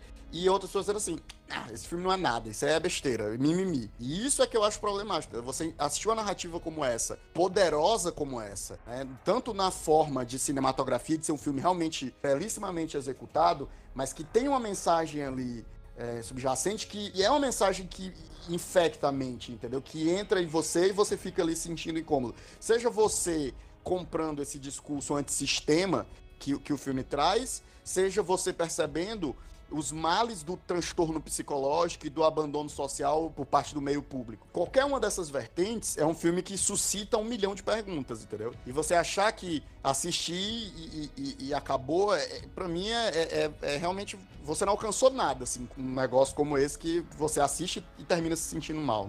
Olha, eu só digo uma coisa, só tenho uma preocupação, porque a, a, a, eu não digo nem a DC, a Warner, ela tende a ser um estúdio muito reacionário. Ela não planeja, ela reage ao que acontece e a partir dali ela traça um, nem, nem um plano, um próximo passo. Por exemplo, é, Mulher Maravilha foi um sucesso e aí agora eles estão querendo enfiar super-heroína em todos os cantos, mesmo sem ter construído bem alguns dos seus maiores heróis masculinos, como Superman. Ah, não, mas o público é mulher, então coloca mulher, coloca mulher. Aí eu tô com medo deles olharem para esse filme do Coringa e não só querer conectar ele a alguma coisa, como a, também inventar de fazer trocentos filmes como o do Coringa sem ter alguém que, como o Todd Phillips, que ele, porque é, não, é, é, como a gente mencionou antes, de, pô, Todd Phillips era um cara conhecido pela comédia. Eu, na verdade, quando eu vejo pessoas como Todd Phillips, que tem uma veia, é, que são mais voltados para um gênero, pular para outro do nada, simplesmente porque tá apaixonada pelo projeto, eu fico empolgada, porque ultimamente isso tem dado bons resultados. Mas é tipo tentar repetir a fórmula sem usar os mesmos ingredientes. É só tipo, ah, eu quero um filme do Senhor Frio. Pega alguém aí para dirigir o filme do Senhor Frio. Não é assim. Já fez. Fez 250 milhões, fez 250 milhões no primeiro final de semana. Esse, esse filme agora provavelmente vai ser a forma da DC. Vai fazer uns três filmes, vai ser certeza. Tu é doido? Foi um quarto de bilhão. Esse filme vai fazer bilhão, provavelmente. Esse filme vai, se fez 200, não, não, eu, eu, eu, duvido, eu duvido. Eu acho que eu acho que eu, eu sempre. Eu, eu até acho que eu falei com o Hildo no, no, dia da estreia lá, dia do cabine, com, ah, com vocês dois. É, que esse filme ia fazer bastante na primeira semana, mas eu acho que, principalmente levando em conta os outros filmes que vão estrear esse mês, vai ter uma queda. Eu acho que assim, para um filme para maiores, ele vai surpreender muito, ele já tá, ele já se pagou em muito, mas assim, o meu medo é a DC, a DC não, a Warner reagir a isso da forma errada, querer repetir o negócio usando os ingredientes errados.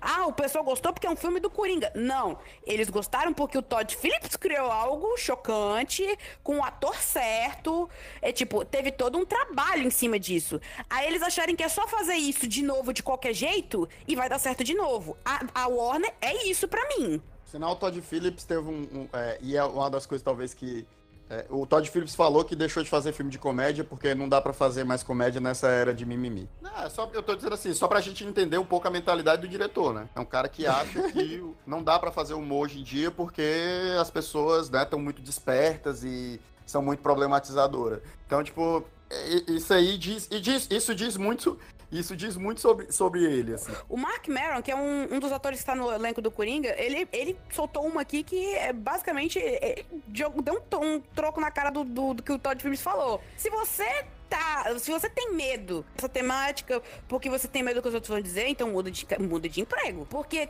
comédia boa não falta, não falta hoje em dia. A gente tem muito, muitos comediantes talentosos. A questão é é fazer o humor de forma que vai agradar, pelo menos a maioria, porque não dá pra agradar, agradar todo mundo, e tentar ser inteligente, porque só sei lá, botar um cara correndo pelado na rua não vai ser o suficiente. Eu espero que ele continue tomando outra, outras decisões, assim, ousadas como essa, fazer um filme do Coringa. Do nada, o diretor de Se Beber Não Casa e quis fazer um filme do Coringa. Eu espero que ele, que ele continue a tomar... Que não, agora eu quero fazer, sei lá, eu quero fazer uma comédia de terror, ou sei lá, mas que seja criativo. Ele, ó, eu posso, eu posso falar o que, eu, o que for sobre os problemas que eu tive com esse filme, mas não vou, mais uma vez, eu vou falar, é um filmaço apesar dos meus problemas com ele. Então, é tipo, eu só espero que essa polêmica que tenha surgido ao redor do filme não faça com que o Todd Phillips falar, e ó, não adiantou, mudei o gênero, mas continua de mimimi. Não, pô, cria, cria coragem, vai em frente.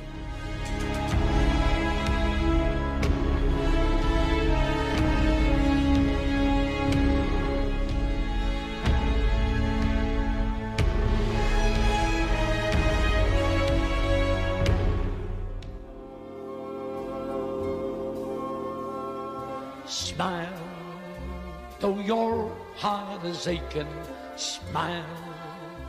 Gente, é, é pouco tempo Não dá. A gente tá aqui um podcast de quase duas horas e não dá nem para arranhar a superfície. E é isso que é importante, sabe? Acho que foi por isso que eu, que eu que eu, eu, até convidei, eu, eu tive uma conversa muito bacana com a Mona Lisa, convidei a Mona Lisa para participar, principalmente porque ela tem uma visão completamente diferente da minha, a visão da, da, da pessoa que trabalha diariamente né, com, com, problemáticas, e também da, a visão da espectadora. A própria Camila teve uma visão X, o Wilson, uma visão Y, o Vitor, e ele é isso. Ele, fazia tempo que eu não via tanta gente debatendo sobre um filme com tantas opiniões diferentes, alguns amando. É, tanto que o pessoal do Pipoca Nankin, que tá tendo um vídeo deles, acho que é um vídeo que tem mais hate, porque eles detestaram o filme e eles utilizaram algumas, algumas, alguns posicionamentos que eu não concordo, mas você tem o direito de, de, não gostar do filme. Mas eu achei o filme maravilhoso, né? Ele como cinema, ele é incrível. E ele, como obra de discussão, também é incrível, porque a gente está aqui conversando. Eu tô a semana inteira falando sobre o Coringa. Até a Mona Lisa falou, né? Eu já conversei, falei tanto sobre o filme, né? Exatamente. É um filme muito reflexivo. É isso. Cada um vai ter a sua experiência a partir da, daquilo que vivenciou na sua vida, né? Porque você vai se identificar ou não com coisas que só você vai saber, vai entender e vai sentir, com né? Certeza, com certeza, vai depender muito do que cada um viveu, do que cada um percebe. Tipo, nós tivemos interpretações socioeconômicas, socio é, interpretações pessoais como a minha. Enfim, depende muito da bagagem de quem tá vivendo aquilo ali. E é isso que eu gosto desse filme. Não é um filme que, tipo, todo mundo vai ter sempre, vai ter a mesma opinião. Tipo assim, todo mundo que você vê filme e tal, ah, o filme é A, B e acabou-se. Tipo assim, ele passou a mesma visão para todo mundo. Não, esse filme que eu gostei dele foi isso. Cada um conseguiu ver uma, uma interpretação, veio e tudo mais. E realmente reforça o que a Camila falou. O grande problema é o nome Coringa, o personagem Coringa, porque realmente vai gerar muita polêmica para quem conhece o personagem. Tipo, eu consigo separar, eu consigo, beleza. É um dos Coringa, é um mais um Coringa, assim tá ótimo, mas realmente é um, um problema. Vocês ficaram de boa aí e eu tô aqui querendo organizar uma guerrilha usando os médicos cubanos, só digo isso. Foi esse o sentimento que eu fiquei depois. É é Tocando a internacional e querendo organizar meus médicos cubanos. Eu queria saber, para finalizar aqui o nosso papo, fazer aquela, aquela velha a velha problemática, aquela velha campanha que o pessoal sempre diz, apesar de eu não me importar com o Oscar, eu acho que o Oscar é uma palhaçada, já se tornou há muitos anos uma palhaçada, mas a gente gosta da discussãozinha, a discussão sempre é válida. E aí, gente, Rockin' Fênix, arrasta ou não arrasta? Trazendo um, uh, de novo a invocação da minha esposa aqui, que a gente conversa muito sobre isso, e ela comentou, o, o Oscar gosta muito disso, gosta de personagens que, é, atores que se, que mudam, mudam que se modificam, isso. E, cara, o cara ali tá fantástico, sabe? Tipo, eu não consegui ver o Joaquim Fênix ali, eu vi realmente o Arthur Fleck, ele me mostrou o personagem, ele não me mostrou o ator sendo o personagem. Então isso para mim foi fantástico, sabe? Tipo, eu, eu eu não, assim, é uma falha minha, mas eu consegui reverter essa falha eu assisti o Iluminado pela primeira vez e vendo o Jack Nicholson ali, eu, eu associei muito ao personagem do Arthur Fleck, tipo assim, as feições do Jack e tudo mais, a forma que ele falou assim, eu falei, cara, que coisa foda. O, o Jack Nicholson já naquele filme já tem cara de vilão, só, só normalmente, né? Então, quando ele começa a ficar louco, eu associei muito ao Arthur Fleck. Eu acho que sim, eu acho que ele vai levar Oscar sim, e se não, é, vai ser um dos mais cotados para ganhar, com certeza. Cara, eu acho que são muitas nuances que ele conseguiu capturar. E, e just... essa questão da sensibilidade mesmo, né, da, da, do processo, da construção do personagem que eu achei incrível, que me, que tornou real, assim, para mim eu tava vendo uma pessoa ali mesmo com aquela história toda, com aquela carga e foi muito incrível. Eu acho que leva, se não levar, é... a gente invade tudo vestido de palhaço. a atuação dele é magnífica, né? Especialmente porque ela tem muitas nuances. Né? Ela vai de um cara completamente quebrado e você vê, né, através, talvez da cena que, que marque mais isso é a subida e a descida da escada, né? Todas as vezes que a gente vê ele subindo aquela escada quebrado e, e curvo, e quando ele tá de fato com a roupa no final e a maquiagem, ele dança ali. Então, tipo, essas, esse escopo é grande, assim, ele vai em extremos muito, muito afastados um do outro, assim. É uma atuação monstruosa. Mas eu ainda não vi todas as outras atuações, então eu acho difícil ele perder, porque assim, é, mas não tem, a gente não viu ainda os outros, né? É, e às vezes pode ter uma outra grande atuação por aí, né? Que a gente não assistiu ainda. É assim, eu acho que assim, o Oscar, ele tá muito desesperado ultimamente, porque a galera tá cada vez mais consciente de que os cabos, eles, eles vão favorecer filmes porque tem o produtor tal porque fala de uma determinada temática que é conveniente para eles. Tipo, eu não vou aceitar nunca Green Book ter vencido esse ano, gente. Ainda tô com ódio disso. Muito respeito a, a todos os envolvidos, mas putz, grilo, eu fiquei com muita raiva.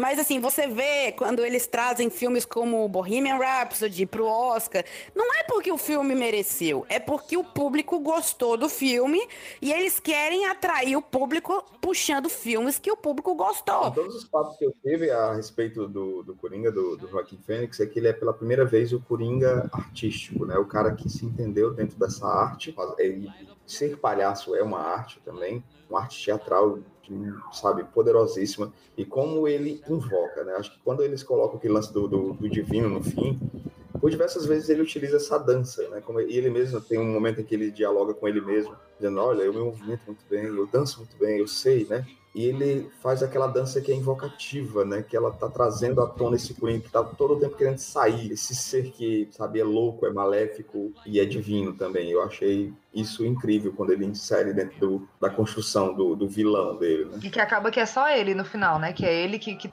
que ninguém ama ele, é que é só ele, pronto, eu, eu danço bem, eu sou essa pessoa e você é demais. O, o Oscar é uma campanha, né? Vale, vale lembrar que o Oscar, ele não é tipo um, um prêmio de mérito, existe campanha, o estúdio escolhe o filme para fazer campanha, ele vai botar grana, ele vai conversar com a galera, então assim, querendo ou não, ainda é uma eleição, né? Então quem tá fazendo uma campanha, tem muito filme que não se dedica a fazer campanha. O Oscar, para mim, é mais a festa e etc. E é legal você ver, mas essa questão de reconhecer o melhor. É...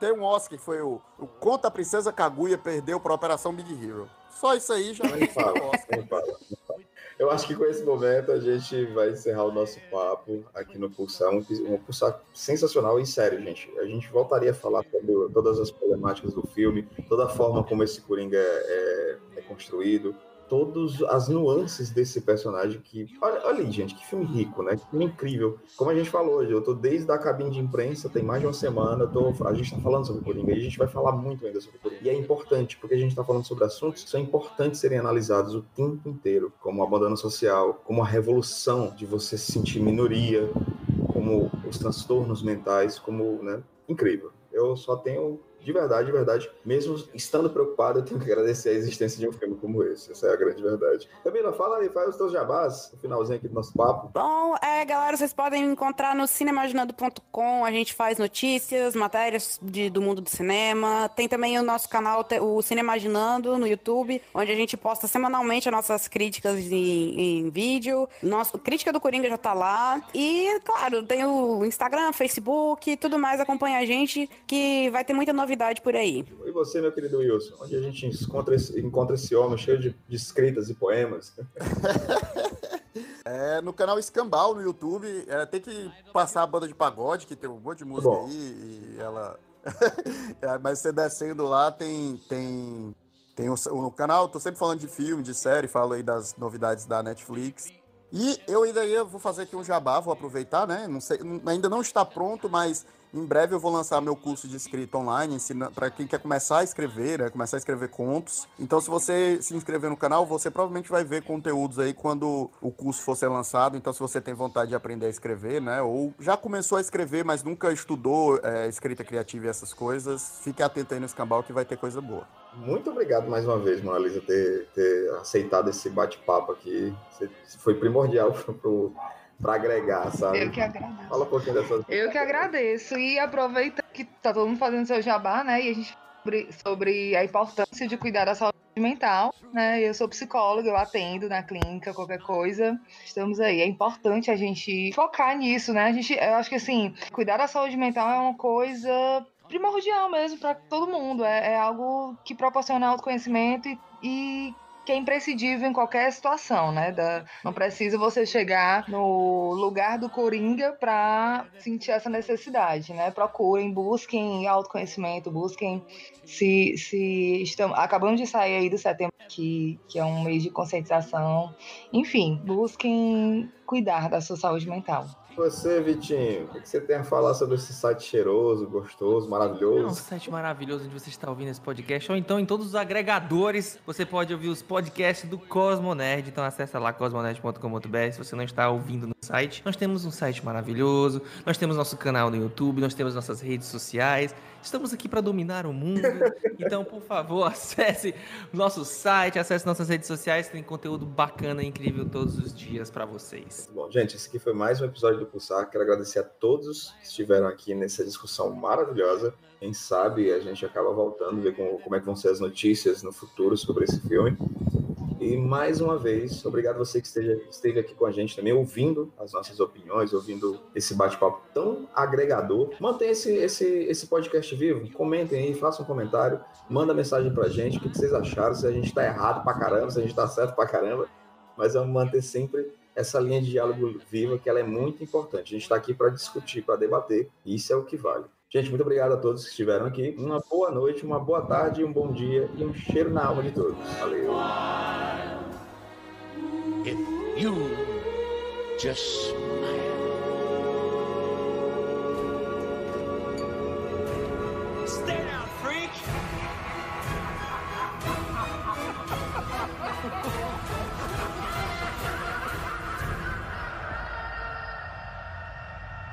Esse podcast foi editado por Hildon Oliver. Arroba Hildon Oliver no Instagram.